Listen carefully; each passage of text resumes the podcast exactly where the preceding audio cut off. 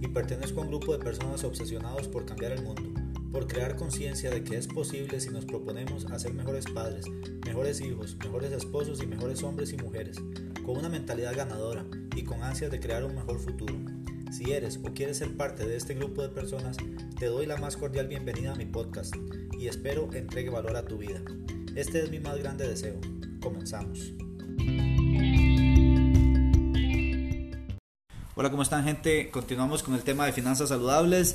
Les pido perdón porque el episodio de ayer no se grabó.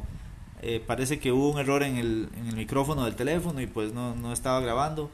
Duré media hora hablando prácticamente y no se grabó nada. Entonces eh, les pido perdón. También la semana pasada no estuve grabando, no grabé porque estaba haciendo los últimos detalles para la publicación de mi primer ebook. Eh, ya está listo, ya estaba nada más afinando los últimos puntos ya quedó listo, ya está publicado, estoy nada más a la espera de la aprobación del ebook para eh, que salga ya a la venta. Okay, la aprobación la hace la página, es, es como un editorial. Eh, lo que hacen es que revisan que cumpla con las políticas, que no que use temas que sean verdaderos, que el, que el cobro no sea exagerado y que la calidad del material sea buena. Entonces ellos revisan eso y me lo, y me lo autorizan. Ok, entonces la semana pasada, o más bien el, podcast pasado, no el que se, no se grabó, sino el anterior, hablamos acerca de pagarse primero, la importancia de pagarse primero, hacer una lista de deudas y ordenarlas de acuerdo a la tasa de interés y qué es la deuda buena y qué es la deuda mala. Entonces, eh, ojalá que les haya quedado claro todo esto. Si no les quedó claro, por favor me pueden buscar en las redes sociales, en Instagram estoy como DA Montero B, ahí me pueden buscar, me pueden consultar lo que quieran sobre este tema y les, estaría encantado de contestarles, aclararles cualquier duda, incluso les puedo contestar por ahí mismo o ya si quieren otro tema o otra o que explique un poco más de algún otro tema en un podcast, pues haría un episodio para para esas dudas. ¿Ok? Entonces, ahora vamos a hablar acerca de las tarjetas de crédito. ¿Qué son las tarjetas de crédito? Hay gente que dice que las tarjetas de crédito son malas y no, no son malas tiene muchas ventajas, okay, las tarjetas de crédito tienen muchas ventajas que hay que tener en cuenta. Cuando uno adquiere una tarjeta de crédito, hay que revisar, como dicen las letras pequeñas, que es primero si me cobran anualidades o si me cobran un monto por no usarla, porque es, es, es como tener un préstamo que yo lo tengo ahí guardado y si lo uso, pues empiezan a cobrar los intereses, empiezan a cobrar eh, el monto que yo gasté y si no lo uso, pues ahí está. Pero sí hay que tener en cuenta, si yo no lo uso, cuánto me están cobrando. Eso depende de cada banco, depende de cada tarjeta, como ellos dicen, de cada plástico. ¿Okay? Entonces las tarjetas de crédito, hay cuatro puntos que hay que tener en cuenta que son bien importantes. Para mí es lo más importante que tiene que tener, que es de una tarjeta de crédito. Y es, primero, la fecha de corte. Segundo, la fecha máxima de pago. Después, el monto del pago de contado y el monto del pago del pago mínimo. ¿okay? Entonces, el monto de, bueno, más bien vamos a empezar con la fecha de corte. La fecha de corte es el momento en que la tarjeta cierra, como decir, cierra caja y dice, ok, todo lo que gastó del mes pasado a hoy es lo que se va a cobrar en el siguiente cobro. Todo lo que pagó del mes pasado a hoy se va a rebajar de lo que debe para el siguiente cobro.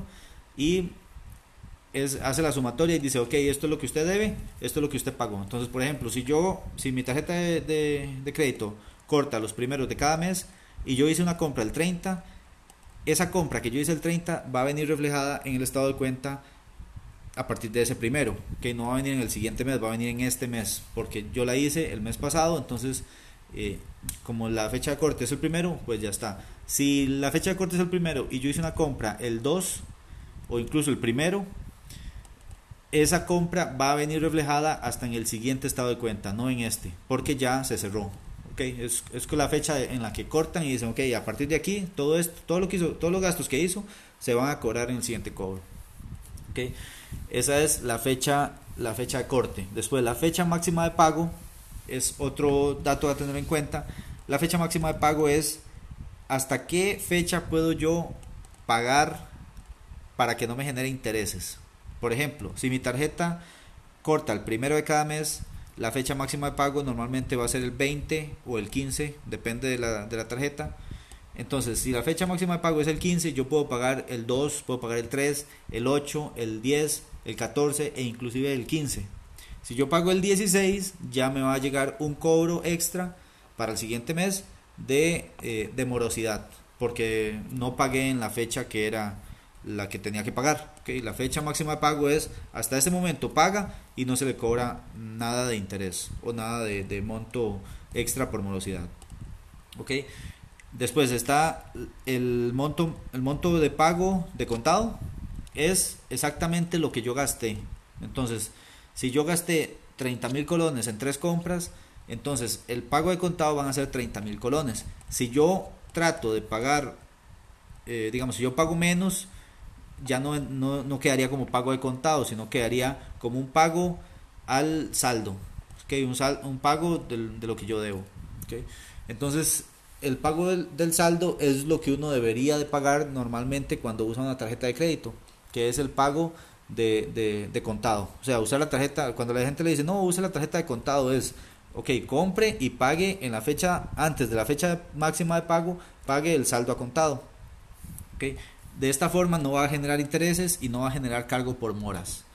Los intereses empiezan a generar cuando uno hace ya sea el pago mínimo o, o un pago menor al pago de contado. Okay, les voy a explicar cómo funciona eso. El pago mínimo, supongamos que yo gasté 30 mil colones y eso fue lo que me llegó en el, en el estado de cuenta. Y yo pago, bueno, de 30 mil colones el pago mínimo va a ser, no sé, tal vez puede ser 5 mil colones, tal vez. Entonces yo pago 5 mil colones antes de la fecha de máxima de pago. Entonces el sistema automáticamente se da cuenta que yo pagué, pero que no pagué el, el, monto. Entonces yo no soy moroso porque yo hice un pago. Entonces no me va a generar un cobro de morosidad.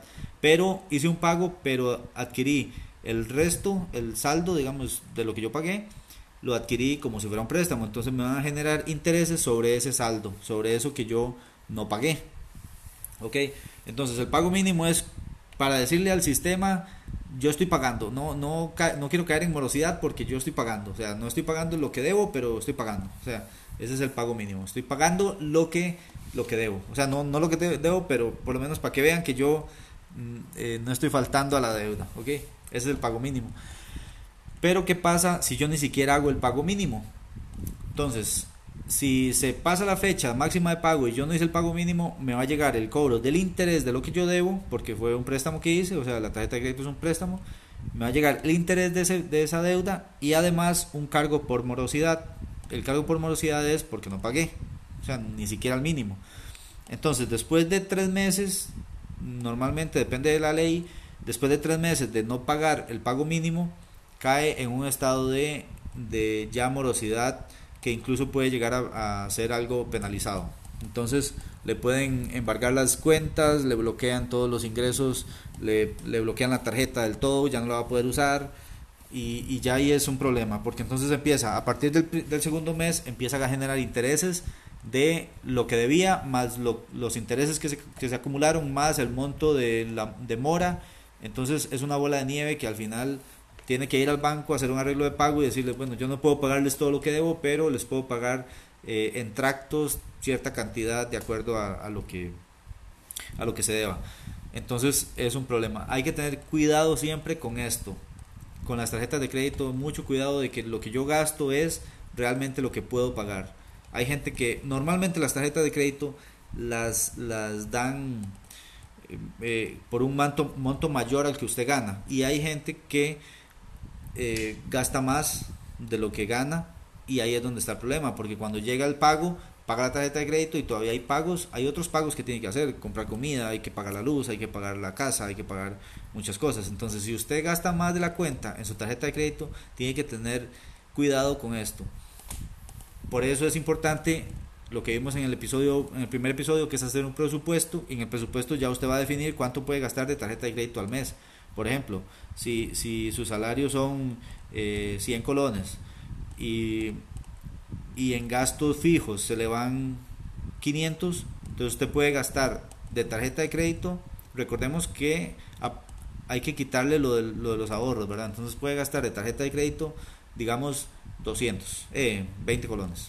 Entonces ahí hace un cálculo, si gasta 50 y, y 20 de tarjeta de crédito, le quedan 30 para ahorrar y si ganara 100. Entonces ahí puede ir haciendo más o menos un cálculo de cuánto, de cuánto gastar en tarjeta de crédito. Si gasta más de eso, se va a ver ahogado a final de mes y va a decir yo no puedo pagar todo, tengo que pagar menos y es un, es un problema. ¿okay?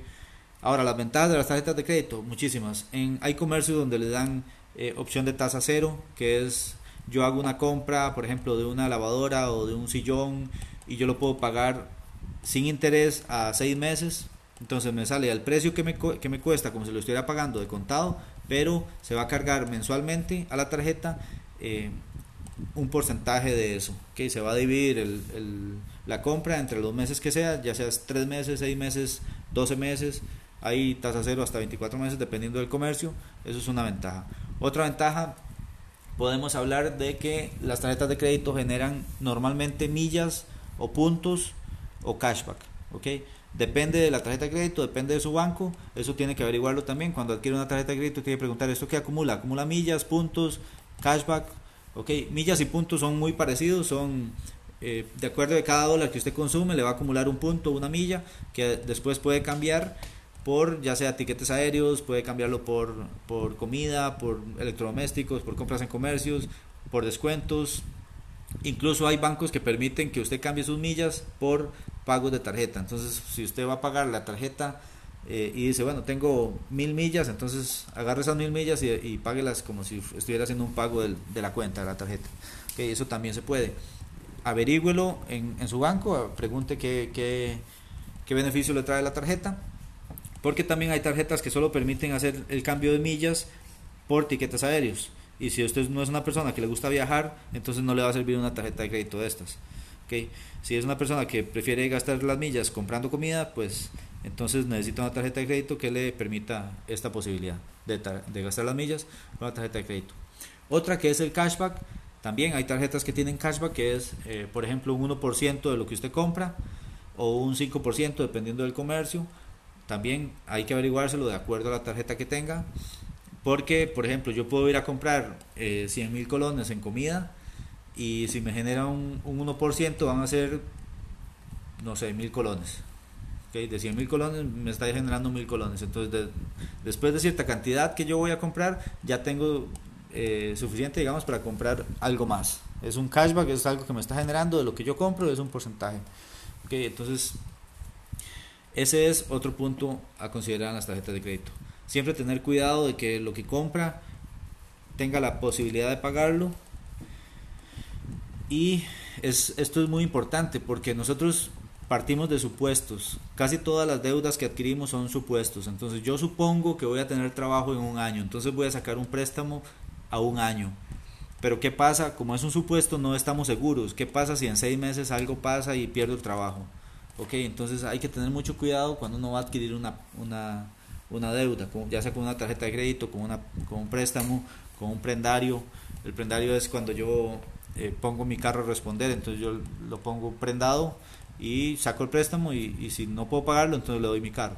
Pero hay que tener cuidado con esto. También algunas tarjetas de crédito le incluyen seguro.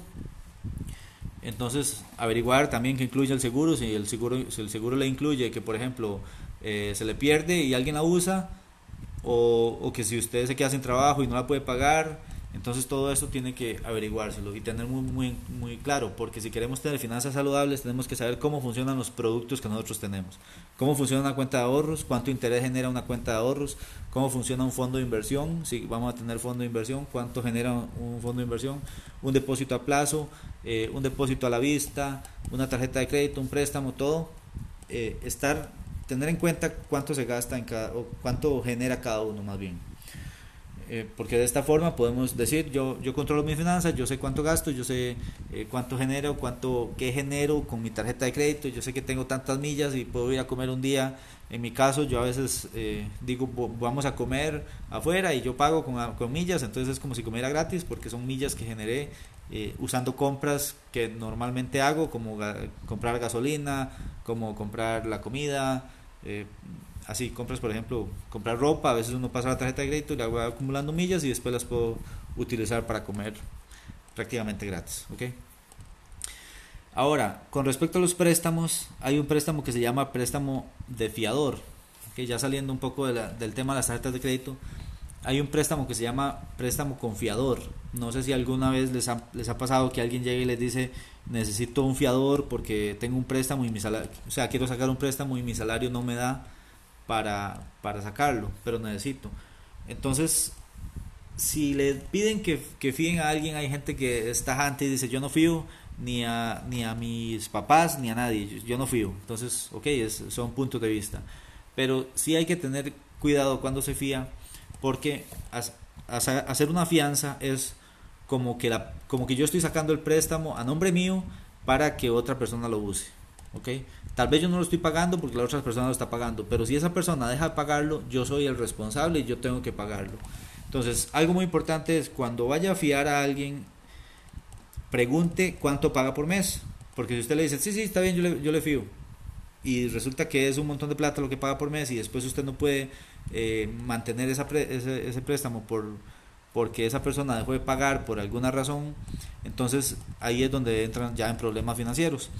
Entonces, cuando vaya a sacar un préstamo o cuando vaya a fiar, pregunte cuánto es lo que paga por mes y haga una lista. Si dentro de su presupuesto está la posibilidad de pagar ese préstamo, dígale, está bien, yo lo fío. Si no, dígale, es que no me da mi presupuesto. ¿okay? Conozco casos de, bueno, un, un amigo, de, bueno, un, amigo de la familia, una vez sacó un préstamo, bueno, más bien fió a alguien y esta persona a la que estaba fiando eh, tuvo un accidente y falleció y a este amigo le tocó pagar el, préstamo porque estaba fiándolo. Entonces no es solo de que la persona, eh, como, dice, como decimos aquí, se, sea carebarro y que no quiso pagar, sino que también puede haber un accidente y, el préstamo queda ahí y alguien tiene que pagarlo. Entonces el fiador es el que, el que lo va a pagar. En ese caso, esa persona tuvo que pagarlo por, no sé si fueron 10 años, y tuvo que acomodar su presupuesto para pagar ese préstamo. En mi caso, una vez fié a alguien eh, y una vez también eh, me fiaron. No fue que yo andaba solicitando que me fiaran, pero era la primera vez que iba a comprar un carro yo llegué y le dije a mis compañeros, no, la verdad es que no puedo comprar el carro porque mi, mi salario no me da para que me den el préstamo. Entonces el, eh, uno de los compañeros me dijo, no, pero si ocupa un fiador, apúnteme a mí. Éramos compañeros y, y me dijo, no hay ningún problema.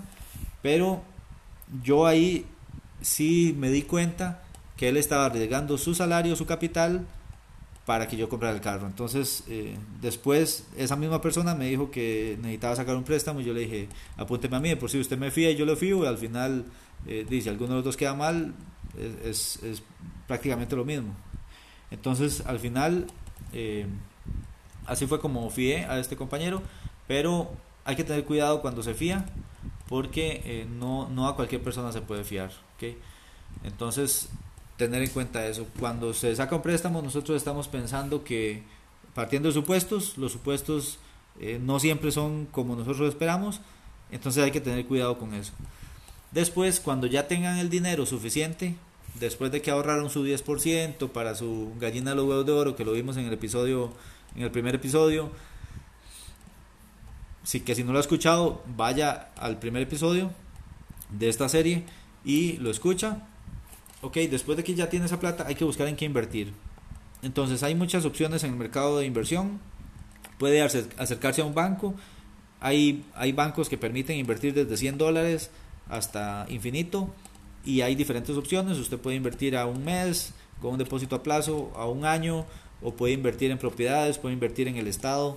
Hay una opción que es para, para financiar al Estado en obras del Estado, como por ejemplo si, si el Estado va a poner una tubería y necesita un préstamo, entonces ellos van al fondo, al fondo monetario y la plata que hay ahí ellos la, la la sacan para hacer esa obra y después los intereses se le van a pagar a usted porque usted es el, que está dando el dinero para financiar. Entonces, cuando quiera invertir, hay muchas opciones de, inversión, pero eso sí, edúquese, no le dé la plata a alguien para que se la invierta, porque hay gente que también dice, no, yo tengo un millón de dólares y quiero invertirlo. Hay un montón de gente que está deseando agarrar plata para, para jugar con la plata, porque si no es mía, yo puedo jugar con, mi plata, con la plata.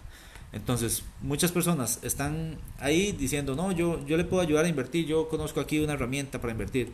Y se ponen a invertir y después pierden la plata, pero no es la de ellos, es la suya. Entonces, mejor, si quiere invertir, edúquese, lleve un curso, búsquese un tutor, búsquese a alguien que sepa de inversiones, que tenga resultados de inversiones y dígale, yo quiero que usted me ayude, eh, tengo, la, tengo plata, pero yo no se la voy a dar.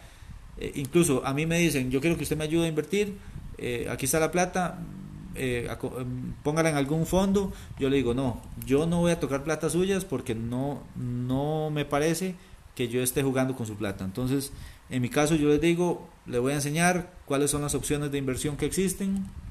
Está eh, certificado de depósito a plazo, certificado a la vista, hay un montón de, opciones que se pueden hacer, hay fondos de inversión, hay, eh, o sea, hay mucho.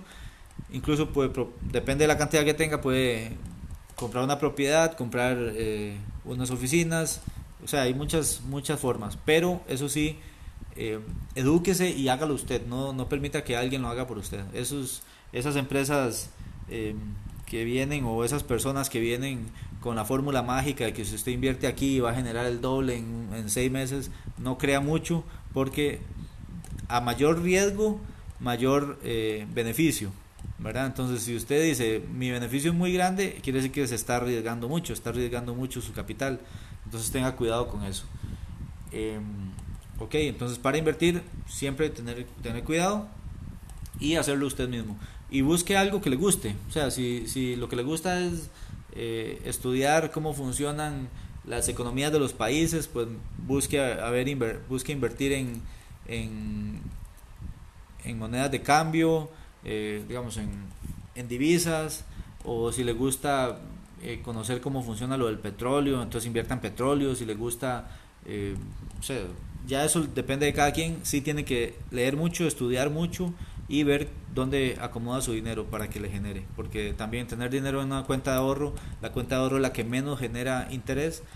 No sé si les ha pasado que si tienen una gran cantidad en una cuenta de ahorro eh, y no les está generando prácticamente nada de interés, porque al final el banco no le interesa manejar mucho esa plata de las cuentas de ahorro, porque son cuentas que usted tiene acceso para meter, sacar plata y, no, y no se puede invertir a, a largo plazo. Entonces piensen a largo plazo, eh, desde que empiezan a ahorrar, piensen a largo plazo, ese 10% tal vez no es nada al principio, tal vez usted dice, es que no, ni siquiera me alcanza para ahorrar 10%, hágalo y verá cómo le va a alcanzar. Y después, piensen a largo plazo, en 2, 3 años, de hecho escuché un día estos a alguien que decía, piense a 50 años, si en 50 años eh, haciendo esto va a lograr generar más dinero, haga, haga los cálculos, haga las sumas y se va a dar cuenta que sí, sí va a generar más dinero y va a tener suficiente para poder retirarse con una buena pensión y no pensar en que el gobierno lo vaya a mantener más adelante. ¿okay? Otro punto, recuerde que no, no se debe aparentar ser rico, siga a las personas que, son, que, tienen ya resultados financieros, económicos buenos y, eh, por ejemplo, Bill Gates, eh, Mark Zuckerberg, Elon Musk, usted los ve y ellos no aparentan ser ricos, tienen sus, sus propiedades, tienen sus casas, pero la, como ellos visten, como ellos eh, hablan, como ellos se transportan, no es eh, llamando la atención a las personas, porque en realidad eso al final es lo de menos. ¿sí? No, no, a nadie le importa si nosotros tenemos dinero o no. Es a nosotros lo que nos importa si tenemos unas finanzas saludables y si tenemos eh, un buen estilo de vida. ¿okay? Entonces, si les gustó este episodio, este podcast, eh, les, les pido que lo compartan, tal vez a alguien le puede ayudar y ojalá que a ustedes les haya ayudado en algo de todo lo que dije, algún tema tal vez no lo conocían, tal vez sí lo conocían y, reforzó un poco el conocimiento y si les gustó, compártanlo. Eh, me pueden seguir en las redes sociales, en Instagram estoy como de A Montero B, igual en, en Twitter, en Facebook me encuentran como Daniel Montero Badilla, igual de A Montero B. Y pues por ahí voy a estar contestando dudas y ojalá que, si les gustó me sigan por ahí, me, me escriban. Y también me pueden pedir temas nuevos, temas que les interese, que yo hable, tal vez si no conozco el tema pues lo investigo, a mí es una persona que me gusta mucho investigar, así que si no lo conozco lo voy a investigar y, se lo, y lo voy a exponer en un podcast. Y si lo conozco, pues lo hablaría de una vez. Igual normalmente trato de investigar un poco para para no dar, dar datos erróneos. Entonces, por ahí nos escuchamos en el siguiente podcast. Ha sido un placer y nos vemos luego. Chao.